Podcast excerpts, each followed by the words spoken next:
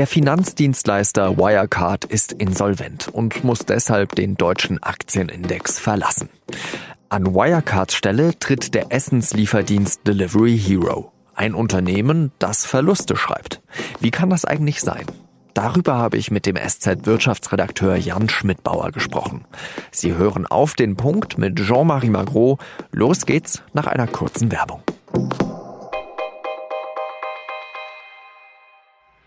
Bis zu 2,8 Milliarden Euro. So hoch könnte der Umsatz von Delivery Hero in diesem Jahr ausfallen. Ungefähr doppelt so hoch wie im letzten. Die Corona-Krise schadet nämlich nicht allen Wirtschaftszweigen. Wie immer gibt es auch Profiteure.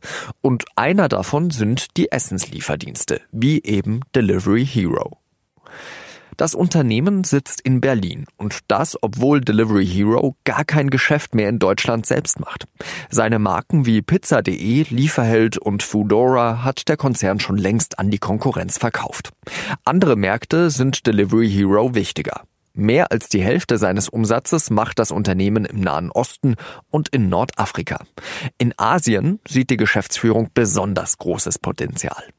Und weil der Wirecard-Konzern nach dem Betrugsskandal Insolvenz anmelden musste, wird jetzt ein Platz im deutschen Aktienindex DAX frei. Im DAX werden die 30 wertvollsten deutschen Unternehmen geführt. Für Wirecard rückt Delivery Hero jetzt auf. Und das, obwohl der Essenslieferdienst Verluste schreibt, und zwar nicht wenige. Im ersten Halbjahr vor Zinsen, Steuern und Abschreibungen nach vorläufigen Zahlen mehr als 300 Millionen Euro. Wie kann das sein? Darüber habe ich mit dem SZ-Wirtschaftsredakteur Jan Schmidbauer gesprochen. Jan, jetzt erst einmal kannst du mir vielleicht erklären, wie so ein Unternehmen wie Delivery Hero das Verluste macht, äh, das eigentlich kein eigenes richtiges Produkt auf den Markt bringt, wie das eben so viel wert sein kann, dass es in die Top 30 der deutschen Unternehmen aufsteigt.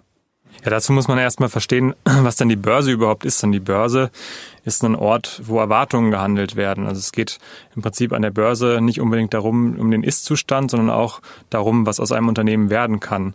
Und an der Börse gibt es eben die Erwartung oder die Hoffnung, je nachdem, in welcher Position man ist, dass dieses Unternehmen Delivery Hero irgendwann mal so eine Art Champion der Essenslieferungen und vielleicht auch noch andere Produkte liefert wird und dass man damit als Anleger eben eine Menge Geld machen kann. Kannst du erkennen, dass diese Erwartungen irgendwie berechtigt sind? Also verbindest du vielleicht auch Hoffnungen sozusagen mit Delivery Hero und seiner Entwicklung?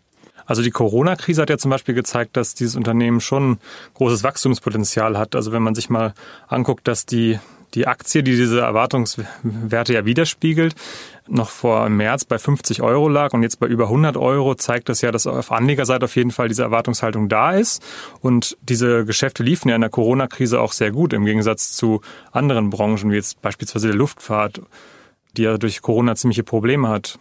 Wie kann es denn sein, dass die deutsche Industrie, die ja eigentlich so geprägt war von Namen wie Lufthansa, wie ThyssenKrupp, jetzt eben so nach und nach scheinbar abgelöst wird durch Unternehmen wie Delivery Hero? Also davor war ja Wirecard auch schon so ein Beispiel, das nicht wirklich für den Industriestandort Deutschland stand. Ja, so Dinge, die früher mal Werte waren, beispielsweise bei ThyssenKrupp die großen Stahlwerke oder bei Lufthansa die Flugzeuge, die können in solchen Krisen natürlich zur Last werden. Wenn auf mal alle Flugzeuge am Boden stehen, kosten die im Prinzip nur Geld und wenn die Stahlwerke nicht mehr so viele Gewinne äh, machen, kosten die trotzdem weiter Geld. Ich habe hohe Fixkosten.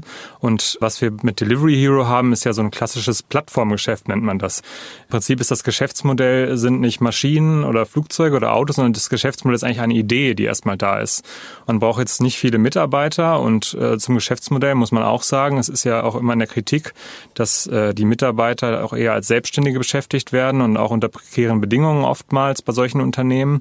Und wenn es mal schlechter läuft, dann hat man eben nicht so hohe Kosten, nicht so ein hohes Risiko, wie andere Unternehmen das haben. Das Geschäftsmodell oder dieser Erfolg der Unternehmen beruht oft darauf, dass sie am Ende die einzigen sind oder einer unter wenigen, die sich durchsetzen. Delivery Hero, die stecken ja sehr viel Geld in Werbung und deswegen machen sie auch hohe Verluste, weil sie ähm, so viel Geld investieren, um ihre Marke bekannt zu machen. Aber die Erwartung ist eben, dass sie jetzt so viel Geld in diese Werbung investieren, dass sie irgendwann so bekannt sind, dass an ihnen gar kein Weg mehr vorbeigeht. Aber ist das eine nachhaltige Strategie? Ich denke jetzt zum Beispiel zurück an den Fall der Samba-Brüder äh, mit der Rocket Internet AG oder auch Zalando ist bekannt äh, von den Samba-Brüdern, die ja genau diese Strategie gefahren haben. Also jahrelang immer Verluste gemacht, versucht äh, Umsätze zu generieren, Reichweite zu machen, aber im Endeffekt machen die ja noch immer keinen Gewinn, soweit ich das erkennen kann. Also ist das eine nachhaltige Strategie, die Delivery Hero und andere da auch fahren? Also im Prinzip ist es eigentlich eine Wette. Also es gibt ja durchaus Unternehmen, bei denen das sehr gut funktioniert hat. Der Chef von Delivery Hero, der Herr Ostberg, der führt das ja auch immer als Beispiel an. Also Amazon hat auch Verluste gemacht, die haben investiert, um immer größer zu werden. Und heute wissen manche Leute gar nicht mehr, dass man auch anderswo einkaufen kann. Und dann gibt es ja zum Beispiel auch noch äh, Tesla, das, glaube ich, so eine ähnliche Strategie anfangs fuhr. Genau, das ist im Prinzip auch ein gutes Beispiel. Tesla stellt zwar etwas her, nämlich Autos, aber Tesla stellt ja nur einen Bruchteil der Autos her, wie beispielsweise Volkswagen und ist trotzdem an der Börse mittlerweile viel, viel höher bewertet. Auch da spielt eben diese Erwartungshaltung eine Rolle, nämlich dass Tesla bei den Elektroautos einen Vorsprung hat, Technisch äh, kann ich jetzt nicht komplett beurteilen, aber zumindestens was das Image angeht, sind sie eben da der Vorreiter. Und die Hoffnung ist der Aktionäre ist eben, dass äh, Tesla irgendwann, sage ich mal, der absolute Marktführer bei Elektroautos ist und an denen kein Weg mehr vorbeigeht. Und dass dann natürlich dieses Unternehmen einen irren Wert hat. Du hast ja schon gesagt, es ist eigentlich eine Wette. Das äh, hört sich jetzt eben nach sehr, sehr viel Risiko an.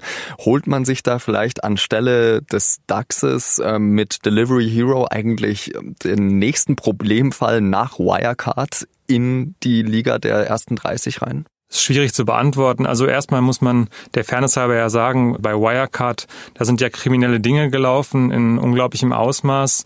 Äh, Delivery Hero ist, was man jetzt erkennen kann, ja erstmal ein solides Geschäftsmodell. Da wird eben Essen ausgeliefert, auch wenn die Arbeitsbedingungen in der Kritik stehen. Was man schon sagen muss, da holt man sich jetzt ein Unternehmen in den DAX, was keine Gewinne bislang macht und wo auch noch nicht so richtig klar ist, ob das Ganze wirklich mehr ist als ein Hoffnungswert. Wie steht denn gerade eigentlich so das deutsche Unternehmertum insgesamt international da? Also wir hatten ja einige Problemfälle. Wirecard ist äh, das krasseste Beispiel, aber auch die Lufthansa ist abgestiegen. ThyssenKrupp ist nicht mehr so stark wie früher. Und äh, man könnte die Liste noch weiter fortsetzen. Wie, wie stehen wir da da? Sehr zwiegespalten. Es gibt natürlich äh, beispielsweise bei der Autoindustrie fragt man sich schon, ähm, wie das in Zukunft aussehen wird, äh, weil es da ja in letzter Zeit vor allen Dingen viel schlechte Nachrichten gab und man sich fragt, ob dieser, ob diese Wende zur Elektromobilität oder welche Technologie auch immer gefragt sein wird, erfolgreich ist.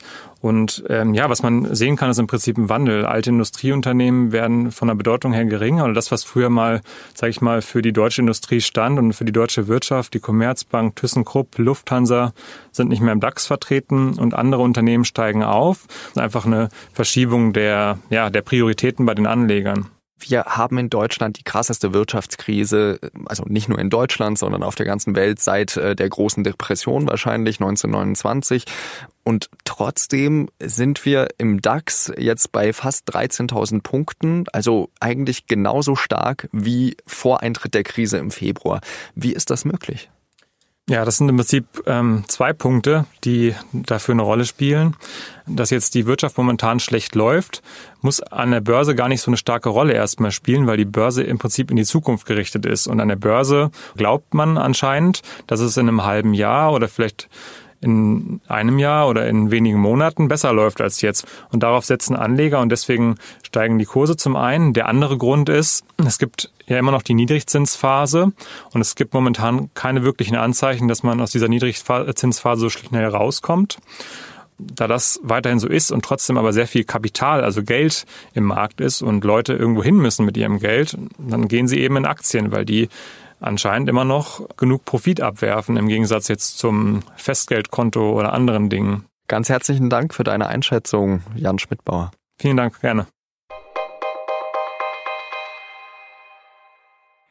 Der russische Oppositionelle Alexander Nawalny liegt im Koma. Seine Sprecherin sagt, Nawalny sei vergiftet worden.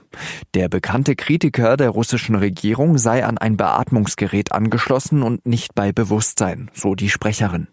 Nawalny war auf einer Wahlkampfreise unterwegs und auf dem Rückflug nach Moskau. Davor soll er an einem Flughafen einen Tee getrunken haben. Während des Flugs ist Nawalny zusammengebrochen. Die Maschine ist notgelandet. Die Ärzte in der Klinik geben an, dass sich Nawalny in Lebensgefahr befinde.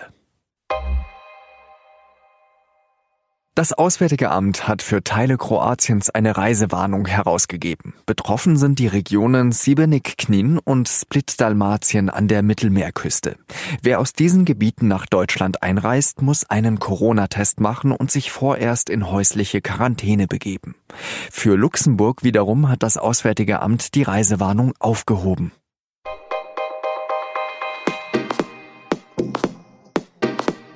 In Deutschland ist streng geregelt, was mit den sterblichen Überresten eines Menschen geschieht. Die Urne mit der Asche darf zum Beispiel nicht zu Hause aufbewahrt werden. Aber manche Angehörige brechen diese Gesetze. Der SZ-Magazinautor Roland Schulz hat mit solchen Menschen gesprochen und die bewegenden Hintergründe meiner Kollegin Laura Terberl erzählt. Das Gespräch hören Sie in unserem Recherche-Podcast Das Thema. Redaktionsschluss für Auf den Punkt war 16 Uhr. Danke Ihnen, dass Sie zugehört haben. Bis zum nächsten Mal. Salü.